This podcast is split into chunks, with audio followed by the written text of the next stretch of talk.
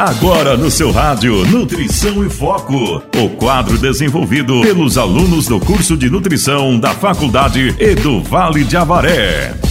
Você sabia que o estresse pode prejudicar nosso sistema imune e desencadear uma queda na imunidade? Um dos fatores para que isso aconteça são as grandes jornadas de trabalho, fortes emoções como o medo e a insegurança. Que dormir bem é necessário para o bom funcionamento do sistema imunológico, a falta do sono interfere na nossa imunidade, sendo mais fácil pegar gripe e resfriado. A indicação do tempo de sono é de 8 a 10 horas se hidratar corretamente é fundamental para o bom funcionamento do organismo, o indicado é beber no mínimo 2 litros de água por dia, para que fortaleça a imunidade. É importante lembrar que os refrigerantes e sucos não substituem a água que é importante consumir frutas, verduras e vegetais em todas as refeições, esses nutrientes são necessários para ter uma alimentação saudável, uma boa imunidade e um bom funcionamento do organismo. Eu sou Ana Júlia, aluna de nutrição.